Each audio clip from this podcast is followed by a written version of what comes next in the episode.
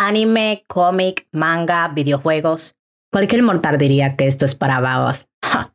Pobres ignorantes.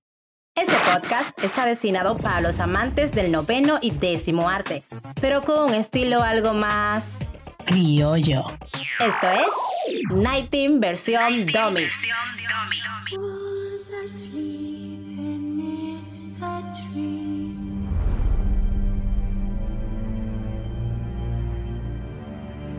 So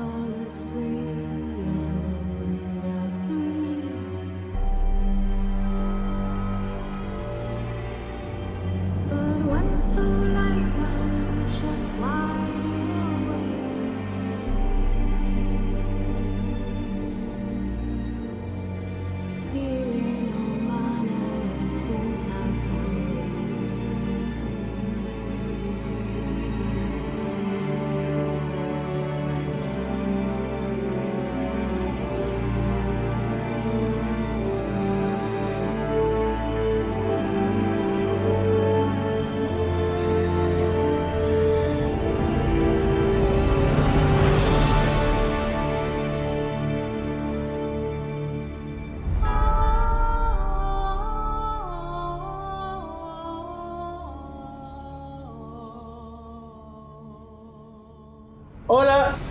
a todos y a todas y a todes. Bienvenidos a otro capítulo de 910 versión Domi. Hola. En este capítulo, sí, sé que esta no es la voz que están acostumbrados a escuchar desde el principio. Hoy les habla Francisco, no les habla Luigi. Luigi no está con nosotros el día de hoy, pero ya en otros capítulos él volverá, así que no se preocupen, van a escuchar su linda y hermosa voz eh, más adelante. Pero sí, no, hoy tenemos un capítulo especial en el que tenemos un invitado. Tenemos un invitado y hoy vamos a hablar de el maravilloso próximamente juego del año Cyberpunk 2077. Vamos a hablar un poco de del estudio que lo realiza CD Projekt Red y de y de The Witcher 3, su juego más exitoso hasta la fecha. Pero antes, antes de todo, presentarnos, ¿verdad? Como siempre, un servidor aquí, Francisco, ¿verdad? Eh, me pueden seguir en Instagram en arroba frankfrias rayita bajo 07, como siempre. Y eh, ahora les dejo con Camila. Hola, eh, Camila aquí. También me pueden seguir en Instagram como Mila Milarín. Yo voy a estar aquí acompañando a nuestro invitado junto con Frank para hablar sobre eh, todos estos juegos que son realmente súper chulos. Y ahora, nuestro invitado especial, un amigo muy querido, eh, se llama Yanni y lo pueden buscar en, en YouTube, ¿verdad? Como Papo. Y en Twitch como Papo también. Papo con P-A-Q-P-O. Ya saben. Eh, bueno, eh, Yanni, habla, habla un poquito sobre ti. Eh, bueno, ¿qué quieres que te cuente? Nací en Venezuela, eh, si quieres que me vaya tan atrás o si quieres que te cuente Tu autobiografía, por favor. sí, por favor, una, una pequeña semblanza. No, eh, Yanni, Yanni, Yanni es un, un, compañero muy querido de nosotros. Es, una, es un hombre que sabe mucho sobre muchas cosas y una de las cosas de las que más sabe, por lo menos de las que más ha demostrado saber, es sobre The Witcher.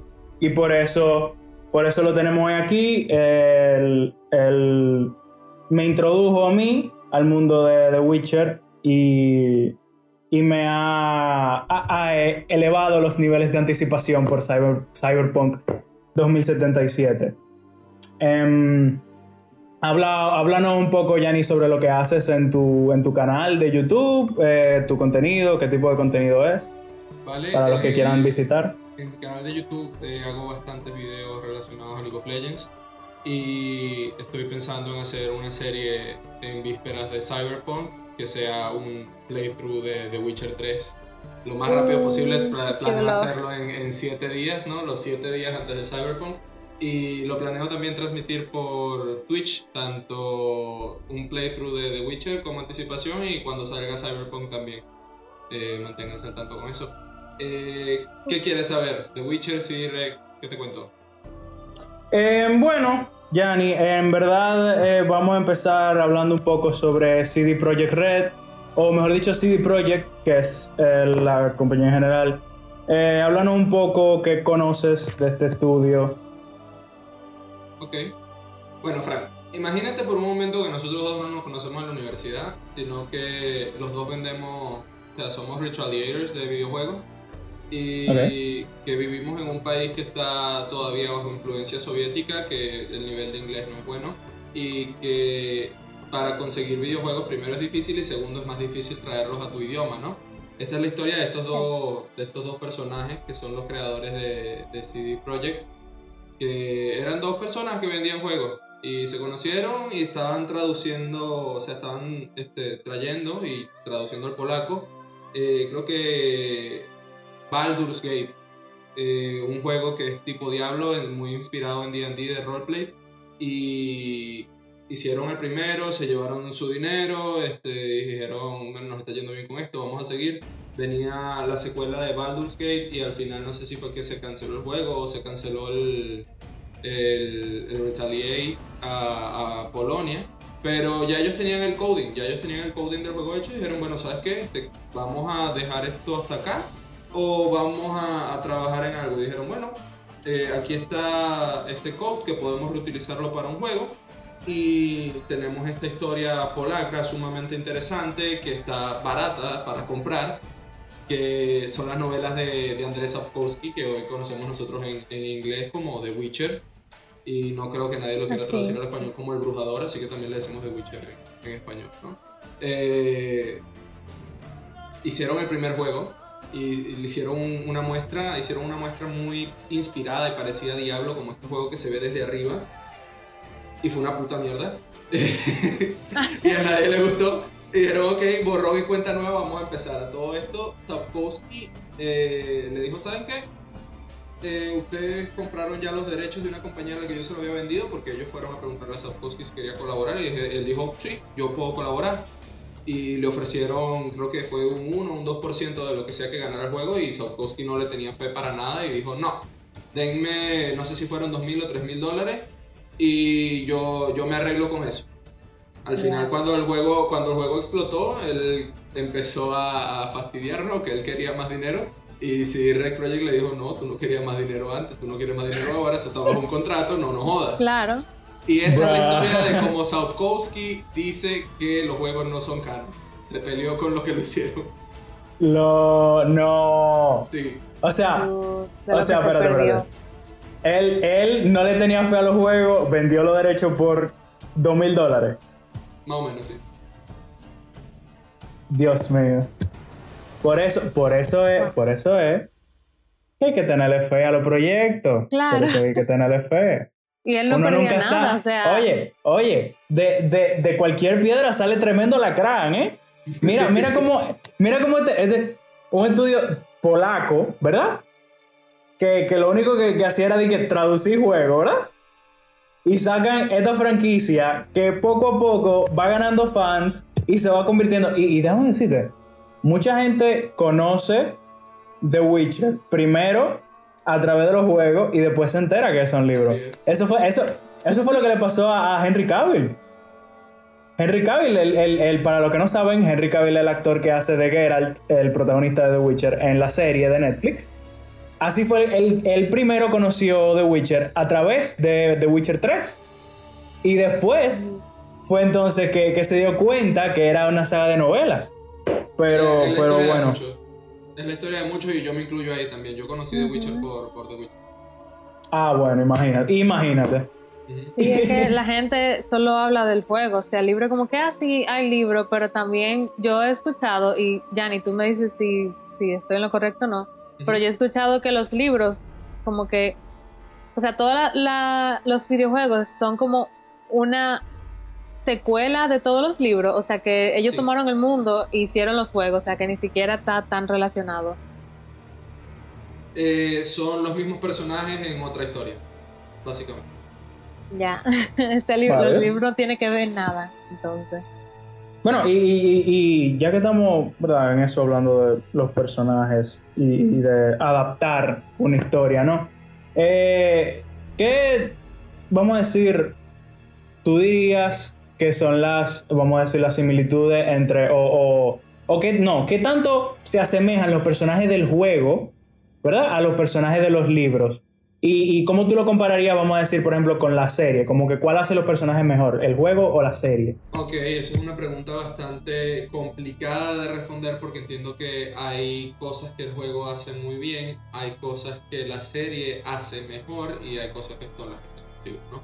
Eh, por un lado, vamos con el personaje principal, Geralt. Geralt en los libros es un personaje que apunta a ser neutral, que dice ser neutral, pero que al final del día termina haciendo cosas buenas eh, por X o Y razón.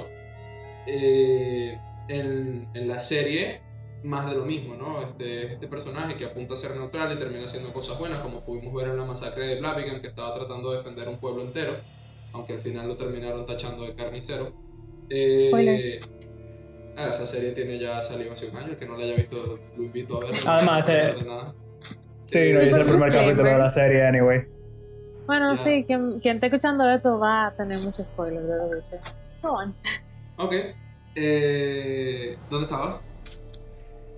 El, eh, Geralt. Geralt era un personaje bueno, sí, este. Entonces, después tenemos a Siri, que es como esta niña que crece, ella sigue, o sea, ella termina siendo como una adolescente más o menos en los libros, pero ya es una adulta en los juegos, entonces como que es la evolución del personaje, no es el mismo personaje, pero obviamente están No, esas claro. salpicaduras de, de esta, esta es la versión adulta de esta niña, este sigue teniendo ese mismo cariño por Geralt, porque los destinos de ellos dos están ligados por una profecía que no voy a entrar demasiado en detalle tampoco. Jennifer es un personaje muy interesante porque tiene tres versiones diferentes. Jennifer de los libros es una hija de puta y trata muy mal a Geralt y Geralt sigue queriéndola, antes y después de la, del, del trato que hizo con el Jin. Mientras que la Jennifer de los juegos tiene esa- esas pinceladas de mala que tienen los libros, pero los, los developers del juego dijeron, porque que- eh, ella no aparece ni en el primero ni en el segundo, sino en el tercero, dijeron, ¿cómo hacemos que este personaje, que en los libros está hecho para que te caiga mal, a la gente no le caiga tan mal y que vaya mejor con la historia del juego? Bueno, vamos a ponerle un, un punto en común con Geralt, que es conseguir a Ciri. Entonces como que no consigues esa confrontación directa entre los dos personajes, sino que hay muchos roces, que tú sientes como que No. son esta, este, este matrimonio que se pelea, pero que sigue siendo un matrimonio y no como dos personas que simplemente no se caen bien, ¿no? Sí, mientras, sí, que la completamente. Jennifer, mientras que la Jennifer de la serie no te dan el chance de, de explorar a la Jennifer de la serie, porque te dan un backstory que no existe en los libros y que no existe en el juego. Entonces como que Oh. se enfocan más en darle un background, en, dar, en darle una formación de personaje a Jennifer que en mostrarte a la Jennifer que aparece después. Yo entiendo que esta comparación la vamos a poder hacer, la vamos a poder hacer a partir del, de la segunda temporada, ¿no? Cuando ya haya un poco más de interacción entre, entre Jennifer y, y. Eh, Dandelion, Jaskier, es la piedra angular para mí de, todo esto, ¿no? Porque te estoy mencionando los tres personajes principales. Dentro de ese principal ish también entran Vesemir, eh, Tris y, y Dandelion. Dandelion en español se traduce como Jaskier, pero el punto es que tiene el nombre de una flor y es es el bufón, es el bufón de la, de, de la saga entera, es el comic relief, es el que hace las canciones, el que hace que Geralt se vuelva famoso. Ok. Eh, después está esta otra, otra mujer que es la, entre comillas, como putativa hermana mayor de Ciri, amante de Geralt y amiga de Jennifer, que es Tris. Ok. Es Qué complicado. sí, es, es muy complicado. Y después está el, el abuelo Vesemir, ¿no? O sea, no es abuelo, pero se, se rumorea que tiene casi los mismos años que tiene Kaer Morhen, que es como eh, la fortaleza de los brujos de la escuela del lobo, donde pertenece Geralt. Lo que se, se, especula que tiene alrededor de 350 o más años, quién sabe cuántos tenga, a ver si mi real. Wow. Sí. ¿Y Entonces, cómo sí, vive tanto? Por los mutágenos, por las mutaciones eh, intencionales que le hacen a los brujos. Eh, los brujos son primero niños o huérfanos o rescatados o que la gente, o sea, la gente pide un contrato, le da un contrato al brujo y dice, mira, no tengo cómo pagarte, llévate a mi hijo. O por la ley de las sorpresas, que es una ley por la que los brujos piden eh, eh, paga, ¿no? Que es me puedes pagar con oro o me puedes pagar con la ley de las sorpresas. ¿Cómo se paga con la ley de las sorpresas? Cuando llegues a tu casa me vas a dar aquello que tienes pero que no esperabas tener. Y en ese caso, cuando no habían pruebas de embarazo y tú estabas mucho tiempo de casa, a veces llegabas y tenías un hijo que no sabías que tenías y eso es lo que se llevaban los brujos como pago. Estos niños, Oh. varones, no, no se hacían estas pruebas con niñas, quién sabe por qué Sapkowski dijo que no se podía hacer con niñas, pero no, no lo voy a discutir. Eh, pasan por una serie de pruebas en las que solo como el 40% sobrevive, los otros se mueren en las pruebas y esas pruebas es The Trial of Grasses, la prueba de las hierbas, si lo quieres traducir, que es eh, básicamente agarran partes de monstruo, lo mezclan con alcohol de alta graduación, como un vodka muy fuerte o un licor enano y un montón de cosas alquímicas más, y se lo dan a los niños. Eso, esos mutágenos, este, ese Trial of Grasses, lo que hace es que los rompe por dentro y los vuelve a construir como mutantes con super fuerza, con visión nocturna, con reflejos muy ágiles. Entonces como que son como humanos, pero no humanos. Es como están como en la misma en, en la misma categoría diría yo que los mutantes de Marvel, como este punto de que son humanos, pero la gente no los quiere aceptar como humanos y lo ven como freaks. Ok, sí. Ok, ok. Bueno, en ese caso, en ese caso incluso los mutantes son, tienen, eh, o sea, son una especie completa. En, en Marvel se llaman Homo superioris. Eh, o sea, lo clasifican de que completamente diferente. Y en The Witcher, en The Witcher también, como que eh, incluso creo que hay algunas ocasiones en las que le dicen a Geralt, o le preguntan a Geralt, como que ¿alguna vez fuiste humano? Y cosas así, y lo, lo molestan mucho por, por, por ser un, un- Witcher. Em, pero bueno, ok. eh, todo esto, ¿verdad? Está muy interesante y todo, pero queremos saber del juego, ¿verdad? Háblanos un poco del juego, eh, más o menos eh, cosas de, como qué género es, háblanos un poco del gameplay. Digo, háblales al público, porque en verdad ya yo lo jugué. Sí. Y, Sí, y- y cuéntanos también qué, cuáles son tus partes favoritas de The Witcher 3, como que qué fue lo que te enganchó, porque si te encanta tanto, tuvo haber tenido como que un momento que diga, wow, este juego me encanta, quiero jugarlo todo el tiempo, hacer todo lo que tú estás haciendo de hacer el playthrough y como que, ¿qué fue lo que te llamó la atención así del juego? Eh, vamos a empezar con la pregunta de Frank. Es un juego eh, tercera persona, mundo abierto, tiene ciertos splash de, de roleplay, ¿no? De RPG también.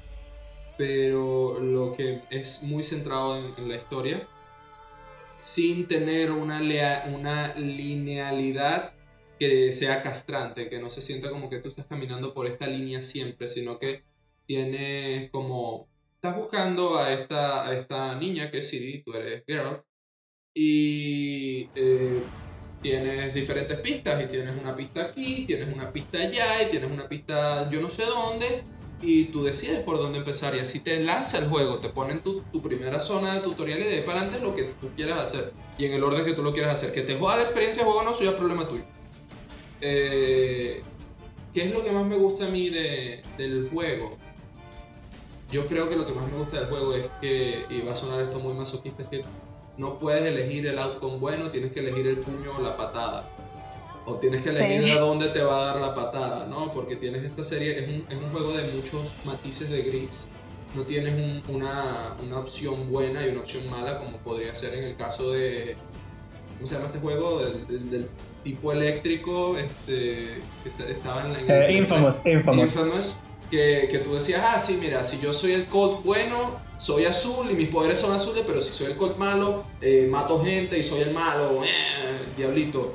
Este, Aquí tienes que, tienes que elegir si ayudas a A o ayudas a B. Y siempre que ayudas a A, a B le pasa algo malo, y siempre que ayudas a B, a A le, pasa algo malo.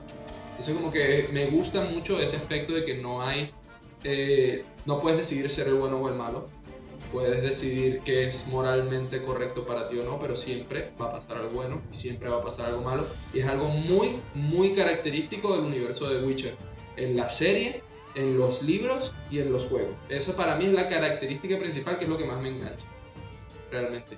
Y si nos tenemos que ir a qué parte me gusta más del juego, estoy entre dos. Una por la cantidad de emociones que me trajo y la otra por lo bien que está hecho. La última, la de porque lo bien que está hecho, es la historia, el arco completo de, de Bloody Baron, que creo que muchos estamos de acuerdo que está súper bien escrito, este, tienes este desarrollo de personaje, primero tú ves que este señor es un hijo de puta y lo odias y después ves que en realidad trató bien a Siri y como que le agarras cariño, pero después te das cuenta que de verdad sigue siendo un hijo de puta, entonces como que ah, The Bloody Baron es en esencia los matices de Grise que es de Wizard. O sea, como que a ti, a Geralt, el tipo te puede caer mal, pero ayudó a tu hija, a tu hija adoptiva. Pero el tipo sigue siendo un hijo de puta y cuando quiere ir a raidear una aldea lo hace y cuelga a 500 personas y no le hacen caso. Este. y por la cantidad de emociones que me trajo, y esto es un gran spoiler, este, si alguien le quiere dar pausa y adelantarlo, este, está invitado, es cuando Geralt consigue a Siri eh, la música está muy bien hecha, la escenificación está muy bien hecha. Antes de eso te dan una, una patada como con humor, ¿no? Porque dicen, ah, mira, en esta isla está eh, Siri, pero tienes que ayudar a los siete enanos, que claramente son los siete enanitos de Blancanieves. Sí, Entonces los estás ayudando y se van muriendo. Uno se cae, se decocota y se muere. Y así. Y después cuando tú entras y dices, ok, conseguí a Siri tengo ciento cuantas horas jugando este juego y conseguí a Siri. La música te va acompañando. Geralt está viendo a Siri poco a poco, se va acercando a la cámara. Ves que Siri está pálida, no se mueve, parece que está muerta y estás como, ya va, estaba viva. Se supone que el juego sigue, porque está muerta, ¿qué está pasando? Entonces como que te pones triste y la música va subiendo contigo y de repente pasa algo, este Siri como que vuelve dentro de sí, empieza esta conversación. Yo eso lo jugué a las 2 de la mañana, eh, teniendo que pararme a las 6 al día siguiente porque tenía que ir a trabajar, mientras que estaba llorando en silencio para no despertar a más nadie en el apartamento. Eh, fue una experiencia muy, muy conmovedora, gratificante, muy buena en todo sentido real. No, y que, y que hasta ese, o sea, para ese punto ya tú has jugado, eh, bueno, siguen los spoilers, a, ese punto tú has jugado un par de, capítulos como Siri, o sea, tú jugado un par de misiones como Siri. Y tú te vas encariñando con ella, más allá, o sea, porque tú te encariñas a través de Geralt primero, porque tú ves como que lo mucho que Geralt la, quiere volver a ver y, lo que la quiere rescatar y todo esto. Y después cuando tú empiezas a jugar como ella, tú le empiezas a coger cariño, pues dices, oye, esta tipa así es chévere. O sea, ella sabe usar su poder de manera muy chula, eh, como que un, el gameplay de Siri es completamente diferente al de Geralt, etcétera, etcétera. Y, y luego pasa esto, tú la encuentras y, y tú crees que está muerta.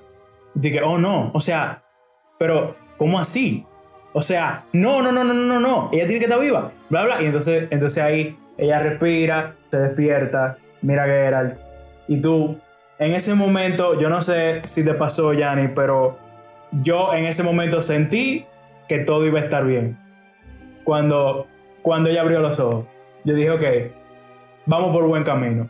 La cosa va a salir bien. Yo sentía, yo sentía que estaba dentro de una casa en el foro y el círculo se estaba cerrando alrededor mío porque yo sabía que desde que desde que ella se despertó, que de Wild Hunt iba a aparecer en cualquier momento. y estaba como que, con una choza, hay que salir de aquí. Está, muy heavy todo, pero... bueno, bueno. Eh, bueno, te, iba a, más o menos a hablar o a pedir que describiera la trama del juego, pero yo creo que ya lo hemos hecho eh, de manera indirecta. Para, yo creo que, perdón Frank que te interrumpa, yo quiero Yanni que tú me describas la trama del juego en una oración, así como que explain it badly, dilo lo peor que tú puedas, así en una oración. ¿De qué se trata de Witcher Ok, 3? ok, eh, es el matrimonio entre Taken y el Señor de los Anillos. Wow. Uf. Uf. bueno, bueno. Excelente. Um, nítido, nítido. No, em, para, para los que no están tan familiarizados con el, con el juego, ¿verdad? Es básicamente hombre con hombre sin casa busca a su hija que no ha visto en ¿cuánto? ¿Siete años? Más o menos, algo así. Sí. Um, y la intenta. La intenta defender de algunos malucos que le están buscando. La niña de los So, poderes um, mágicos, ¿no? La niña de los poderes mágicos. El, el huevo de. ¿Cómo es? La gallina de los huevos de oro. A mí me gusta mucho hacer la, a mí me gusta mucho hacer la comparación de que los brujos, o sea, en general, no, no The Witchers, sino los, los brujos, las brujas, la gente como que usa magia en The Witcher es como que estos entes superpoderosos con poder político y que pueden matar a reyes si les da la gana siendo así. Y los Witcher después de Geralt, que es este pana que está súper envuelto en esta historia por cosas del destino, que es un plomero. Un plomero, un exterminador, un matarratas, como lo quiera decir. O sea, para mí esa es la comparación. Tienes, tienes al presidente de la República Dominicana siendo el mago y después llega este plomero que de alguna manera se mete en la historia y hay que ayudar, o sea, el, el pan ayuda. Heavy, heavy. Para que nadie nunca se mete en problemas con un plomero porque te pueden, te pueden causar. Y menos, y Eh, menos si, si tiene tuberías de plata y tuberías de acero, ¿no? Oh, no. Sí. Bueno, em, este juego, ¿verdad? Salió ya hace 5 años, 2015. Sí. Pero no, o sea, no quedó solamente en, como muchos juegos en esta época, no quedó solamente en el lanzamiento inicial. Háblanos, Yanni, un poco de cómo evolucionó este juego em, desde, que, desde su primer lanzamiento hasta el día de hoy. Ok. Eh, primero que la historia hasta cierto punto ya la tenían un poco planeada, ¿no? Eh, dijeron, esta historia de, de Sapkowski se acaba aquí, ¿no? Este, y tiene, termina con un final abierto. Vamos a, a continuar con ese final abierto haciendo esto y de aquí vamos a hacer esto y de aquí ya no sabemos. Y eso fue, esa es más o menos la historia, ¿no? De hecho, entre el segundo y el tercer juego tuvieron que hacer como una serie de cinemáticas como para unir un poco sus dos historias. Pero si nos vamos desde el principio, el primer juego es bueno para la época, es muy clunky si lo juegas ahora. Eh, no es una cámara en tercera persona como. Espérense, déjenme yo agarrar un muñequito de acá. Majin Buu, Majin Buu, voy a agarrar Majin Buu. Como que la cámara, la cámara no está de aquí atrás como tú estás acostumbrado a jugar un juego en tercera persona, sino que la cámara está como desde aquí. Entonces como que le ves la espalda al personaje y no ves bien qué hay para el frente, pero nada, cosas de la tecnología de la época y de las novatadas de, de CD Red Ok. de CD Projekt Red. Eh, eh, aquí tienes que hacer unas misiones sobre cuando invaden Kaer y como que la historia va más sobre esto. Geralt no tiene, no, no se acuerda de su vida. Geralt no tiene memoria. Después, eh, en el segundo juego, ya como que la población de, de brujos, sobre todo la escuela del lobo, ha mermado muchísimo. Kaer Morhen está en ruinas, lo han atacado dos veces. Eh, quedan como cuatro brujos nada más de la escuela del lobo. Eh, Geralt, Vesemir, eh, Skal y no me recuerdo el nombre del, del otro pana, Lambert, Lambert. que son los, los cuatro brujos que quedan vivos y, y nada, siguen, siguen su vida como brujos sabiendo que ya no pueden hacer más porque este, no es como que todos los brujos son estos, estos cazadores, ¿no? Si seguimos con el ejemplo del primero, este, Geralt y estos otros tres panas, cuatro panas eh, son, son plomeros, pero también tenías electricistas y tenías gente que hacía comida en su casa y la vendía. Entonces, esta gente que hacía comida en su casa y la vendía, obviamente estaban todo el tiempo en la fortaleza, en Kaer Morhen, estaban preparando pociones, haciendo elixires, preparando cosas para el Trail of Grasses. Estos brujos se encargaban de, como, de, de llevar la casa, a los amos de casa. Vale. Eh, un pueblo entero va y dice, no entendemos lo que está pasando acá, no los queremos, este, vamos a lincharlos. y se prende un, un conflicto muy grande, ¿no? Entre estos highly skilled eh, brujos con un, ejército muy grande, o sea, era mucha gente que venía a tratar de, de, matarlos, ¿no? Y por más que estén armados con picos y palas, siguen siendo demasiados. Y al final matan a gran cantidad de las personas que están ahí. Creo que el único que queda vivo, de hecho, en ese momento es Besimir, que se esconde debajo de los cadáveres de sus compañeros hasta que ya se va a dar cuenta de que las cosas pasaron, ¿no? Desde ese momento ya este, la escuela del brujo prácticamente shut down porque ya no pueden hacer más brujos porque no quedó ningún alquimista y pasamos después al segundo juego. Acá se tuvieron que inventar, se tuvieron que sacar del, del, sombrero mágico otra escuela, que es a la que pertenece Leto, el, el, antagonista principal de esta historia, ¿no? Que era desde el principio de la, novela, de la primera novela, tiene contacto bastante cercano con el rey Foltest, que es el rey de Temeria. Temeria es uno de los reinos de los reinos del norte. Eh, y hay un grupo de brujos que no están cumpliendo las reglas, porque los brujos están supuestamente eh, por su código ético, no se pueden meter en guerras, no matan reyes, pero está este pana que se llama Leto que anda matando reyes. no le importa. No, no le importa, mientras le paguen no le importa, ¿no? Eh, Geralt tiene la misión de proteger a Foltest, y Leto la de matarlo. Entonces como que este, este segundo libro va mucho de, este segundo juego, va mucho de eso. Aquí todavía Geralt no tiene memoria, Geralt no sabe quién es Ciri, Geralt no sabe quién es Jennifer y se consigue con Triss.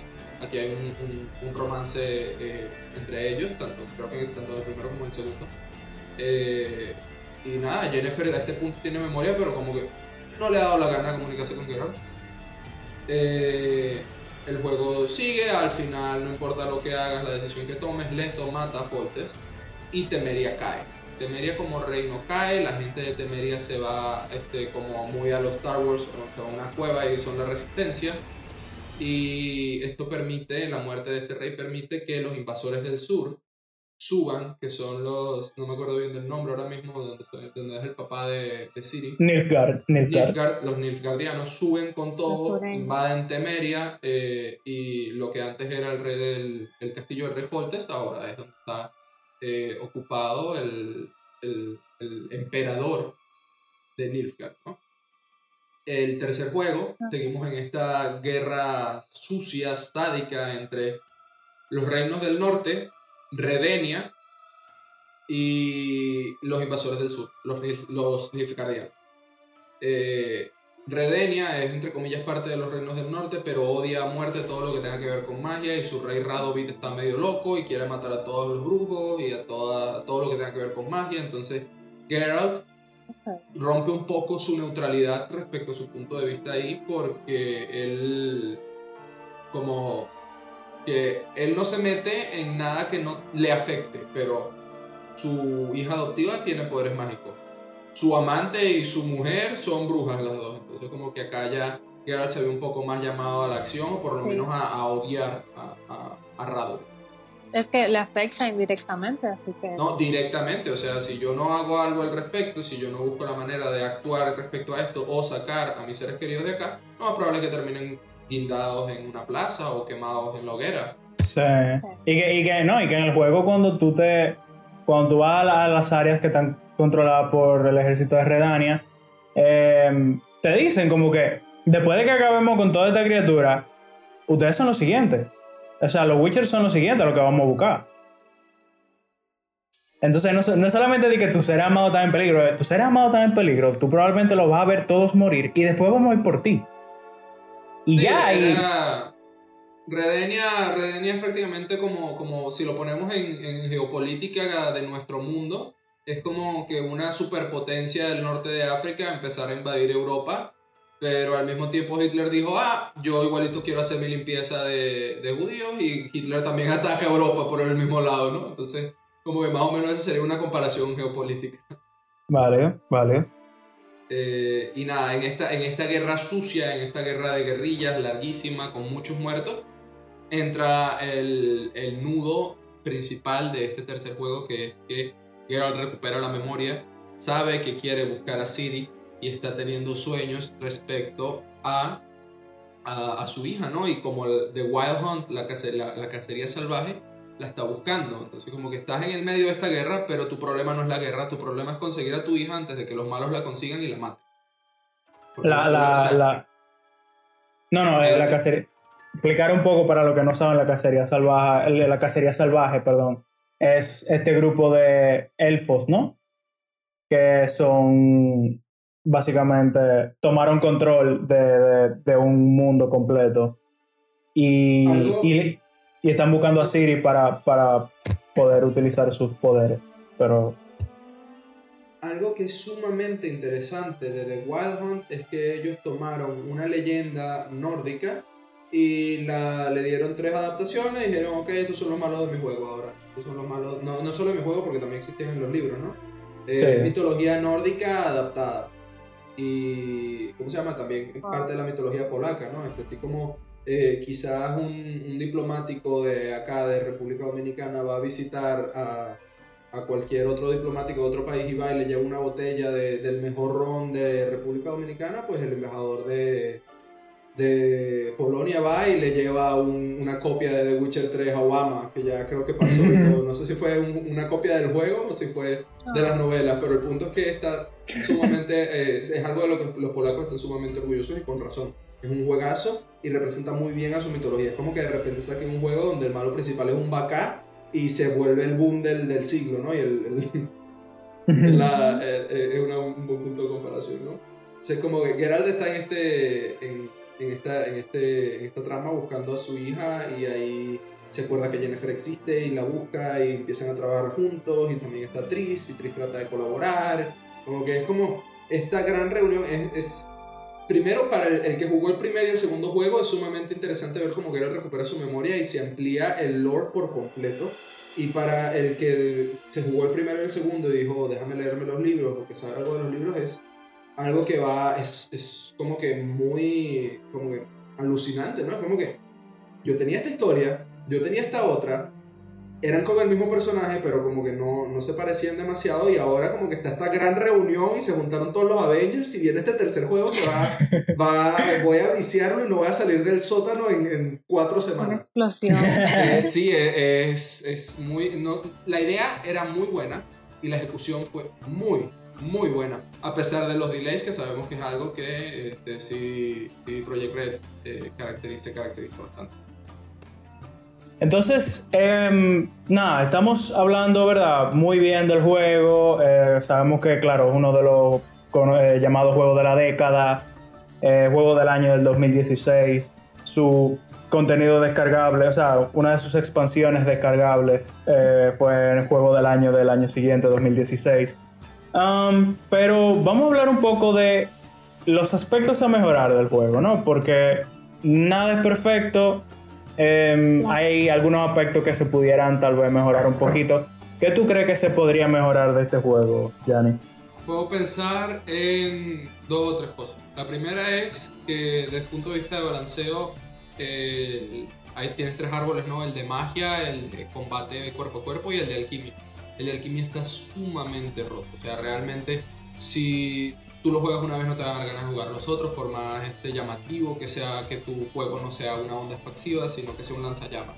Porque es que te curas mucho, haces mucho más daño, tienes ventajas, tienes, tienes boost, eh, separa el tiempo cuando están a punto de, de golpearte, o sea, como que tiene demasiadas cosas buenas en comparación al resto de cosas y sí está bien que, que en el mundo de The Witcher los brujos usan las pociones y los elixires para las peleas, pero esto te permite, eh, no puedes usar más de un elixir al mismo tiempo, pero te permite intercambiar entre elixires muy rápido y usar todas las pociones que quieras al mismo tiempo. Te vuelve mucho más sencillo jugar este juego de cuando, cuando te pasa eso, ¿no? O sea, cuando puedes hacer eso. No Ok. importa la dificultad que estés, porque eh, la dificultad más grande lo que te hace es que no te permite curarte sino con comida, pero cuando tienes esto de que te das un trago de vodka con ojitos de, de monstruo, te cura, como que ya esa parte de la dificultad no importa y simplemente se, se lleva a, a esquivar, ¿no? Lo, lo segundo, y viene de lo mismo, es que esquivar está muy OP, se parece mucho a Dark Souls 3 desde ese punto de vista, como que yo no, yo no he jugado un juego donde haya aprendido a hacer parry y cuando me tengo que conseguir con algo donde tengo que hacer parry no me siento cómodo porque simplemente no se me da bien. Pero en The Witcher tienes la opción de hacer parry y yo no aprendí a hacerlo. Tengo casi 300 horas en el juego y no aprendí a hacer parry porque no hace falta. tú haciendo rol en el piso. Una pregunta. ¿Sí? ¿Qué es parry? parry es, con permiso,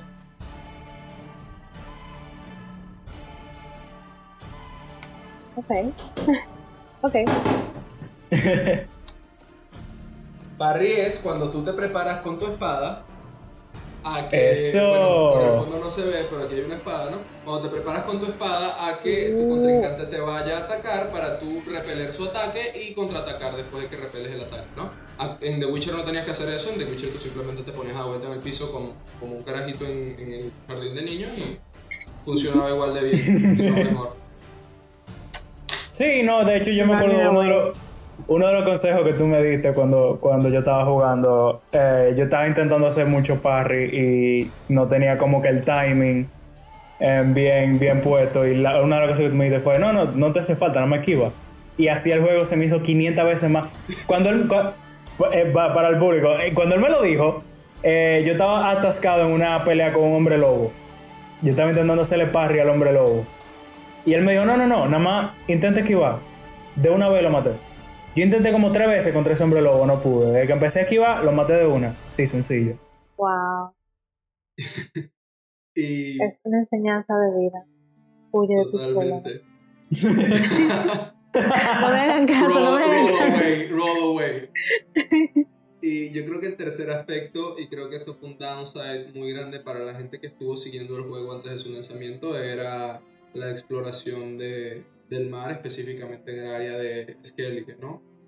Skellige es un archipiélago de islas muy grandes, es la parte más grande del mapa, es uno de los mapas de un juego... O sea, como que en sí mismo ese mapa es uno de los mapas más grandes que existen en los juegos con mundo abierto, pero está vacío. En las islas tienes mucho contenido, tienes mucho que hacer, hay muchas misiones, pero realmente las cosas que puedes hacer en el mar son pocas o nulas. Hay algunos tesoros en el fondo del mar, pero eres un brujo, no eres una sirena, tienes una sola poción que te ayuda a respirar debajo del agua y ni siquiera es tan buena. Entonces, como que la exploración del mar dijeron que iba a ser grandiosa y resultó no serlo.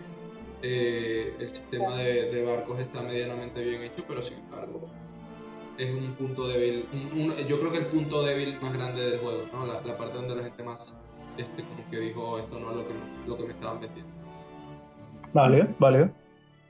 Bueno, y ya, ¿verdad? Para ir cerrando con, con The Witcher, ¿a qué tipo de jugador, a qué tipo de gamer tú le recomendarías eh, que jugara este juego? Eh, The Witcher me gusta mucho por eh, la manera en la que está hecho. Es un juego que está hecho con sobriedad. Y yo creo que está hecho para un público más adulto. Esto no significa que, que un adolescente no pudiera disfrutarlo este, con Yo diría que es un juego como para 16, 18 años en adelante.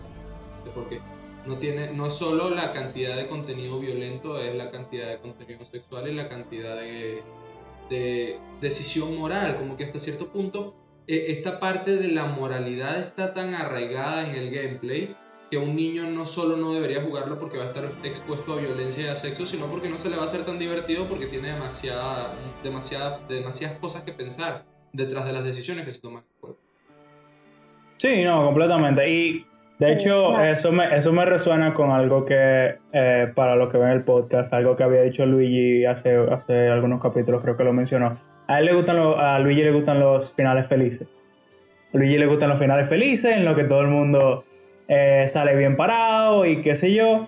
Y este es un juego que si, si ustedes son alguna de esas personas, no ese, ese juego no es para ustedes. Porque por, por cada, vamos a decir, si ustedes deciden que un personaje X va a tener un, o sea, si ustedes toman las decisiones que llevan a un buen final por un personaje X, el personaje Y queda mal parado, siempre. Y, y si ustedes cogen la buena decisión para el personaje Y, entonces el personaje X sale mal parado. El punto es que aquí nunca va a haber un final completamente feliz. Siempre y se va a ver muy, muy de cerca la brutalidad del ser humano. Es uno de los principales temas que expone el universo de The Witcher. Es, bueno, se, se resume en la frase, a veces las personas son peores que los monstruos. Y a veces Geralt prefiere matar a las personas que lo contrataron en lugar del monstruo que lo contrataron para matar. Pero bueno. Um, nada, yo creo que con eso terminamos con The Witcher y entonces podemos pasar al, al juego del momento que está causando sensación. Esperamos que, que, que, no le haga. Digo, ya estamos que cuando sale este capítulo queda una semana o menos para que salga. Si no tiene otro em, delay, faltan ocho días. Exacto, exacto. Entonces, ahora pasamos, ¿verdad? Al, al juego del momento, que está causando sensación, revuelo en las redes, que esperamos que si no hay delay sale la semana que viene. En el momento que estamos grabando este video quedan 8 días exactamente. Cyberpunk 2077. Entonces, háblanos un poco de dónde nace la idea de Cyberpunk. Cyberpunk nace como concepto hace mucho, no te sabría decir exactamente cuándo, pero eh, el tabletop game nace más o menos uh, por los años en los que nació Dragons, eh, por eso de, los 80, y está basado en este concepto de que la tecnología es sumamente avanzada, pero al punto tal de que las mafias, la gente que también quiere hacer daño, las corrupta, eh, puede utilizarlo como también lo puede usar la gente del día a día. Eh, es un mundo distópico en el que el, el uso de la tecnología va mucho más allá de lo que ahora como una ayuda, sino que se vuelve parte de tu vida y eh, pues te El juego principal y en el que se basa, esto, esto, es algo que me gusta de, de CD Projekt Red, es que se basa en algo que ya existe y lo expande. Eh, Cyberpunk 2020, 2020, 2020, como le quieras decir, es el tabletop game, es un juego de rol parecido a Dungeons and Dragons en el que eh, tienes unos dados y tienes temas que eh, juegas y haces roleplay.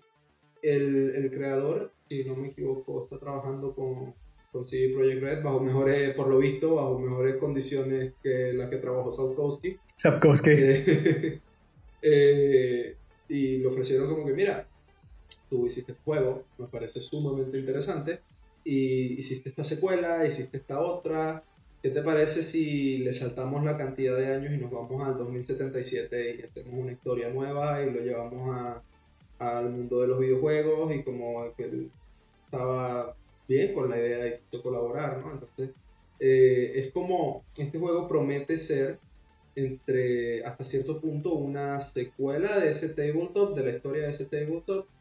Y para, que, para esto, esto puede ser muy confuso para algunas personas que seguramente cuando entremos a, a jugar veamos que este Keanu Reeves que aparece, este Johnny Silverhand, es o un holograma o un robot o alguien sumamente viejo, porque eh, él ya existía en el Cyberpunk 2020 y eh, eh, formaba parte de, como un, una facción, un rol, un personaje jugable dentro del tabletop.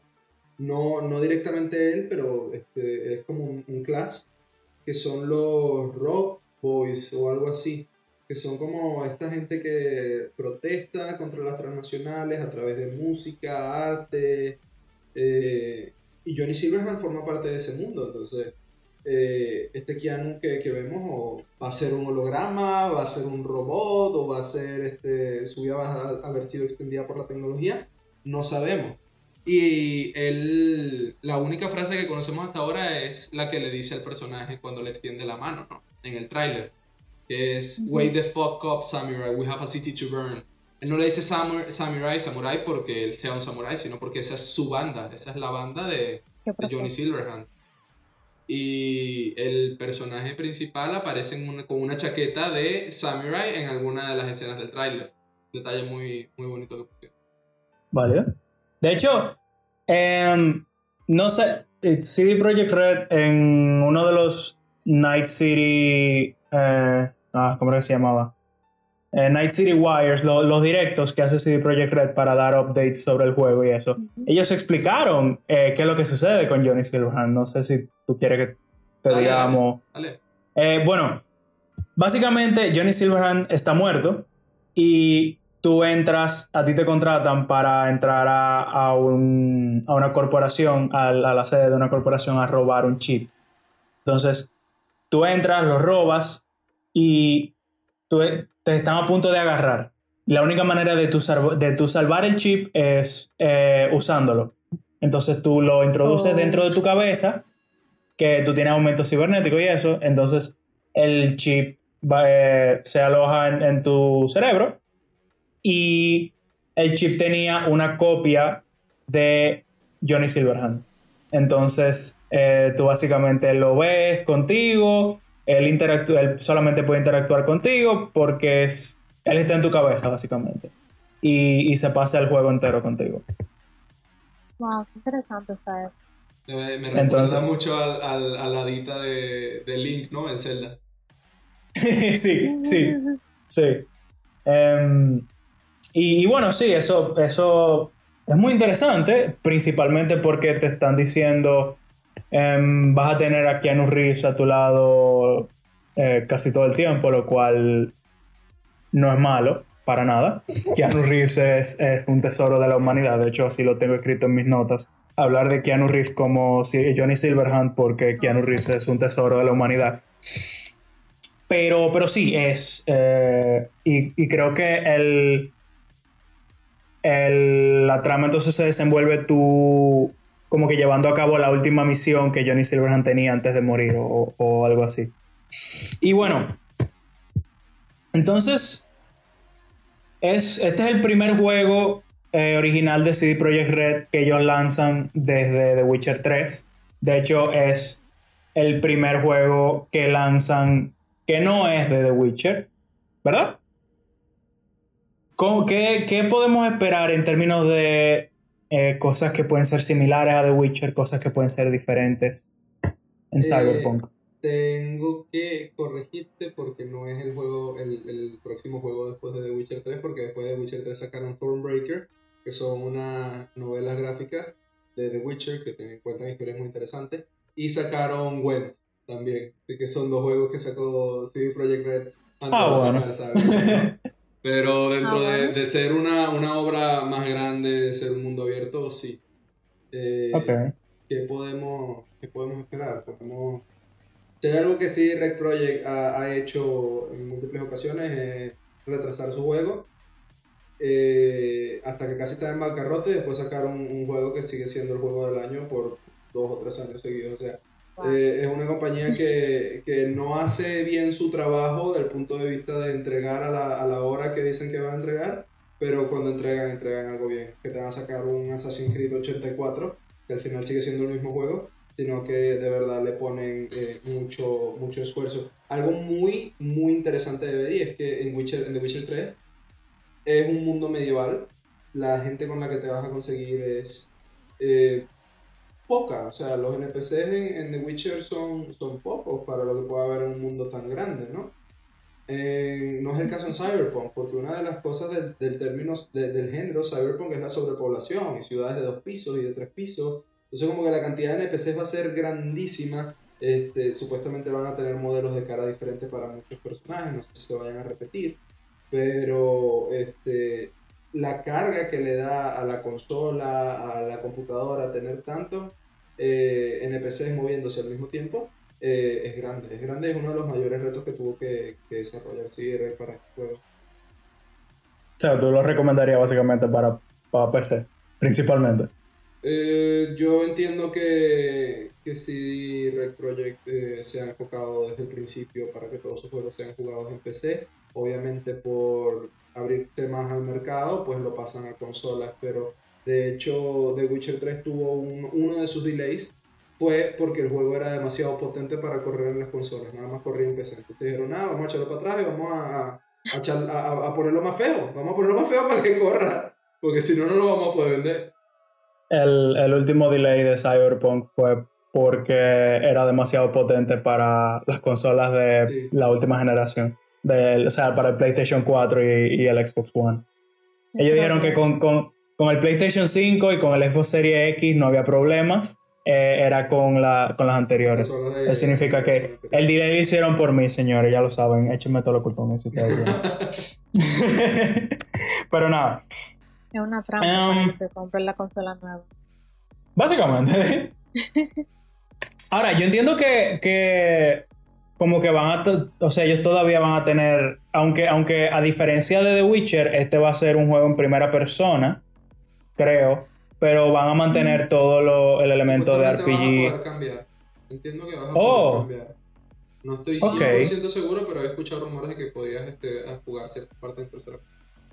Válido. Bueno, yo, lo- yo, lo que, yo lo que leí fue que, yo lo que leí eh, fue que cuando estás a pie, ¿verdad? Eh, estás usando, o sea, usas primera persona, cuando estás en vehículos, etcétera, etcétera, eh, juegas en tercera.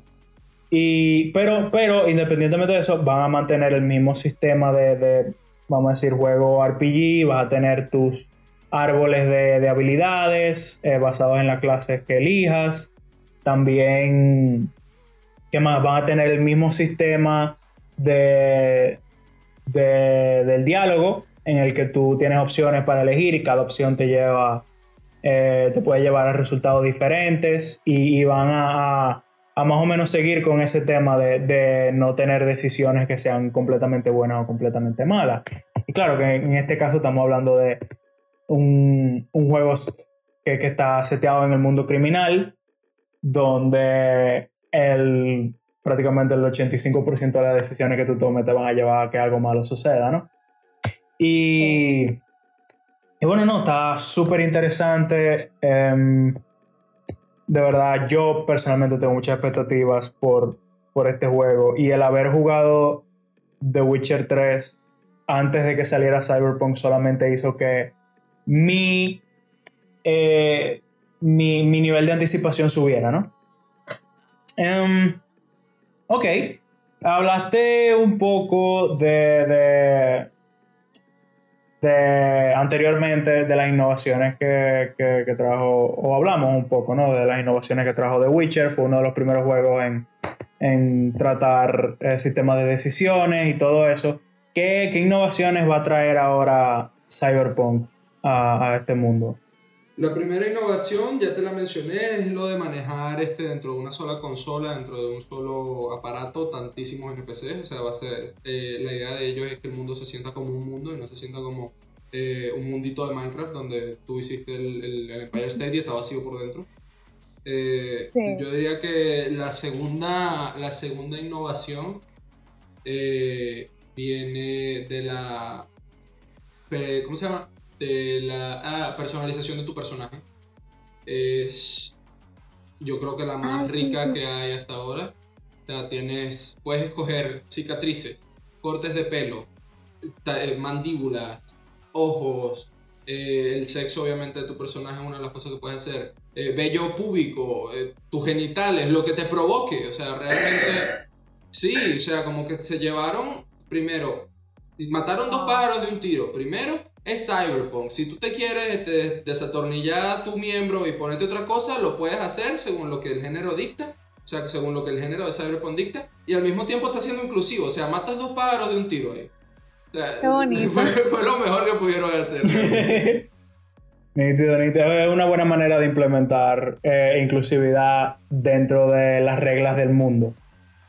No solamente tener inclusividad por ser, inclusivo, por ser inclusivo eh, casi de manera falsa, sino que tu inclusividad tenga un propósito dentro del mundo. Exacto, ¿no? Y no solo eso, le da, un, desarrollo a la, inclusividad, ¿no? Porque se supone que este es un mundo futurista y distópico, entonces como que estás llevando la, la inclusión de género por una evolución, que, no, no, no estás centrando tu historia en esto, pero como que en un momento ser homosexual era malo, del pasado, después se empezaron a aceptar los homosexuales, se empezó a hacer estudio de género, empezó a, a- a- a- a investigarse sobre, sobre la gente trans, eh, y después llegamos a este punto donde no hay, o sea, como que tu sexualidad la eliges tú y si un día te quieres quitar este, una cosa y Ok. ponerte la otra, lo puedes hacer con, con las maravillas de la tecnología, que es lo que nos ofrece el género cyberpunk. Vale, vale. Perfecto. Y, y bueno, para, ya para cerrar con todo, a ti personalmente, ¿qué te parece que es lo más interesante que tiene Cyberpunk y por qué tú crees que todo el mundo está tan emocionado respecto a este juego. Eh, yo creo que gran parte de la emoción de la gente, como que el grueso de la, de la comunidad que está emocionado por este juego, está emocionado porque viene de la compañía que sacó un juego buenísimo, que fue el ganador del premio al mejor juego del año y que después al año siguiente sacó una expansión que fue tan buena que ganó el juego del año contra otro juego siendo una simple expansión de un juego que ya existía. O sea, como la, la barra está muy alta y, y CD no ha dejado de mejorar desde el primer juego que sacó hasta The Witcher 3. Como que esta es una apuesta muy grande para ellos. Tienen desarrollo desde 2012 que no ha pasado desde 2012, dos copas del mundo, dos papas, este, cualquier cantidad de presidentes en diferentes países, Obama entró al poder y, y, salió, entró Trump y salió, ahora está Biden, o sea, como que la cantidad de cosas que han pasado, yo, yo terminé el colegio, me voy a graduar de la universidad y todavía no ha salido Cyberpunk, o sea, la cantidad de hype que se ha construido desde que se anunció es enorme, o sea, como que yo llegué a escuchar como un loco la canción de Bullets, que es la del primer tráiler, cuando salió, y la escuché este año otra vez y a mí se me había olvidado que era ese juego. O sea, a ese punto de, de, de, de espera estamos ya. Como que es un juego que promete demasiado. Y si te soy sincero, creo que lo que más me llama la atención es ver cómo se van a manejar los vehículos, ¿no? Porque como que en The Witcher 3 es el, el único vehículo que tenía como que no se manejaba muy bien y a veces aparecía en el techo. sí. Ay, Roach. Roach, el, caballo de Geralt. La yegua. Para los que. La yegua de, Geralt, de, Geralt, Para los que no. Para los que no han jugado el juego. Um, bueno, yo te puedo decir que una de las cosas que a mí me parece súper interesante del juego es. De nuevo, Keanu Reeves. Cuando, cuando Keanu Reeves salió en la conferencia de Xbox en E3. You are breathtaking. You are breathtaking eso, eso cementó eh, que Cyberpunk tenía que estar en mi lista 100%. Y, y, y nada, de verdad, es eh, uno de los juegos más esperados del año, mm, sin, sin lugar a dudas. Lástima, lástima que salió después de las nominaciones eh, de los Game Awards. Pero si sucede como sucedió con Smash, lo nominan el año que viene y prácticamente creo que lo tiene ganado. Bueno, a este punto, quién sabe. Eh, el juego todavía no ha salido, pero si, si ellos cumplen lo que han prometido y lo que, lo que se ha visto hasta ahora, es o, un serio contendiente, sino el, el, ganador absoluto del juego del año 2021. Creo yo, yo no creo que Assassin's Creed Valhalla le vaya a ganar, No, no, para nada. Bueno, el año que viene sale God of War, pero no creo que God of War lo vaya a hacer. God no, God of War, ganó el, juego del año 2018, pero si, si sale el año que viene, me imagino que God of War queda en un segundo lugar, realmente. Y bueno, nada, eso entonces concluye esta discusión. Em, gracias, Yanni, por habernos acompañado el día de hoy. Un placer tenerte tenerte aquí como invitado. Em, vamos a ver si, si posiblemente en un futuro te traemos para un capítulo especial de LOL. Eh, Otra a ver qué. sí, no, en eso es que se enfoca, eso es lo que él está streameando, el contenido que está produciendo. Entonces, ¿quién mejor, quién mejor que él, ya que es un amigo del podcast, para que nos instruya a nosotros los meros mortales eh, sobre, sobre este tipo de juegos?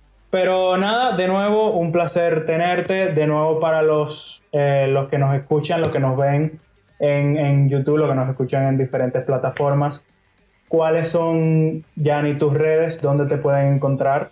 Me pueden conseguir por eh, arroba 19 en Instagram. Me pueden conseguir por Papo en YouTube, P-A-P-P-O. Y como Papo en Twitch, P-A-Q-P-O. Muy bien. Camila. Perfecto. Eh, gracias, Yanni, por estar aquí. Realmente me divertí mucho. Espero que también Francisco se haya divertido escuchando The Witcher y The Cyberpunk.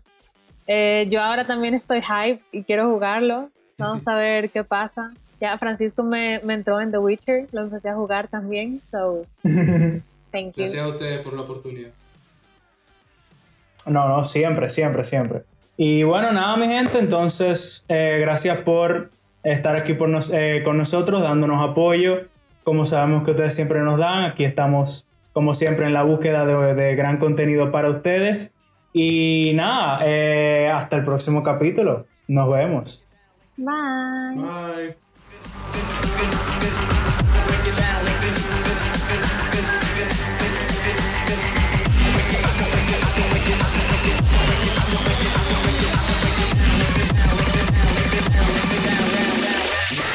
Can break it.